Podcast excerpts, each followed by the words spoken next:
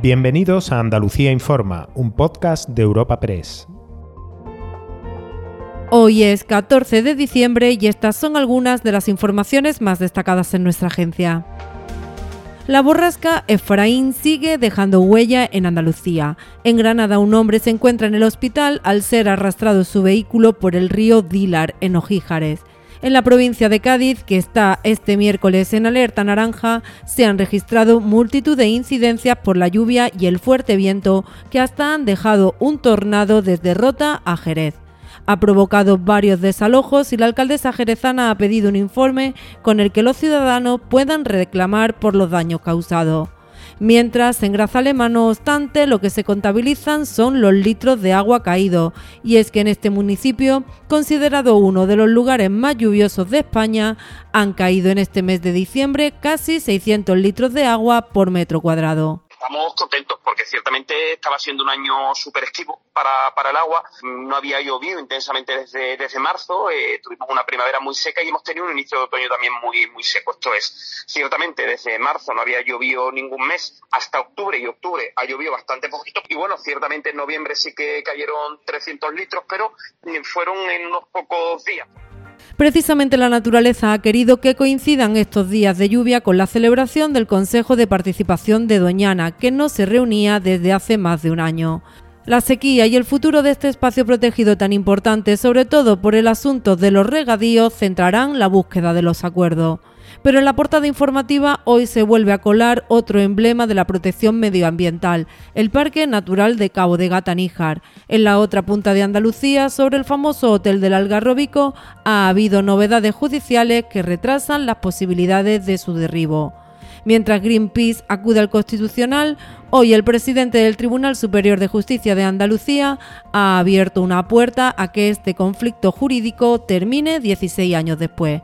Lorenzo del Río ha aludido a la posibilidad de acordar medidas añadidas para obligar al Ayuntamiento de Carboneras a revisar de oficio la licencia de obras. Digamos, la ley de enjuiciamiento civil, las leyes procesales, establece para la ejecución unos requerimientos y unas multas coercitivas.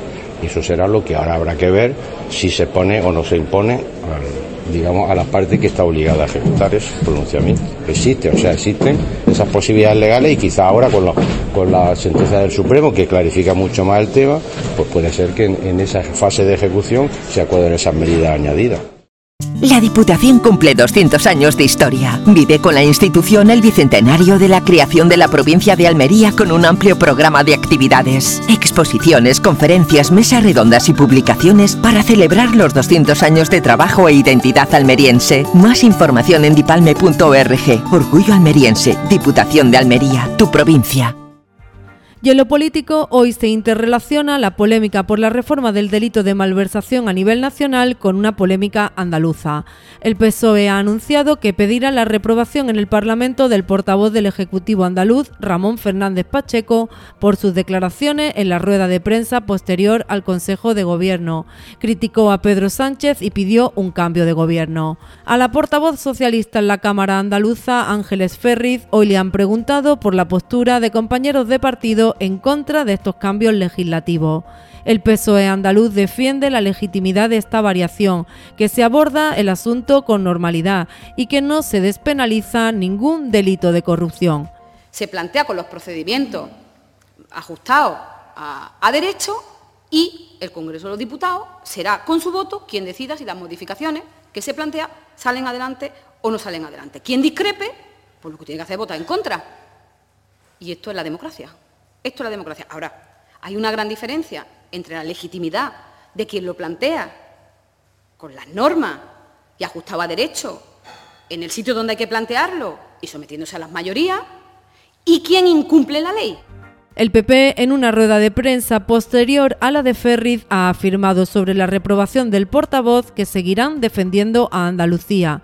Tony Martín es el portavoz del Grupo Parlamentario Popular. Vamos a seguir denunciando las barbaridades de este Gobierno para con Andalucía, porque es nuestra obligación. Estamos aquí para defender los intereses de los andaluces. Y, desde luego, se echa de menos un PSOE con voz propia, como hay en otras comunidades, y lamentamos que el papel que le haya quedado a Juan Espada sea el de encenderle el mechero a Pedro Sánchez cada vez que con sus iniciativas intenta incendiar España. Recuerda que puedes encontrar estas y otras muchas noticias en la sección de Andalucía en nuestra web europapress.es.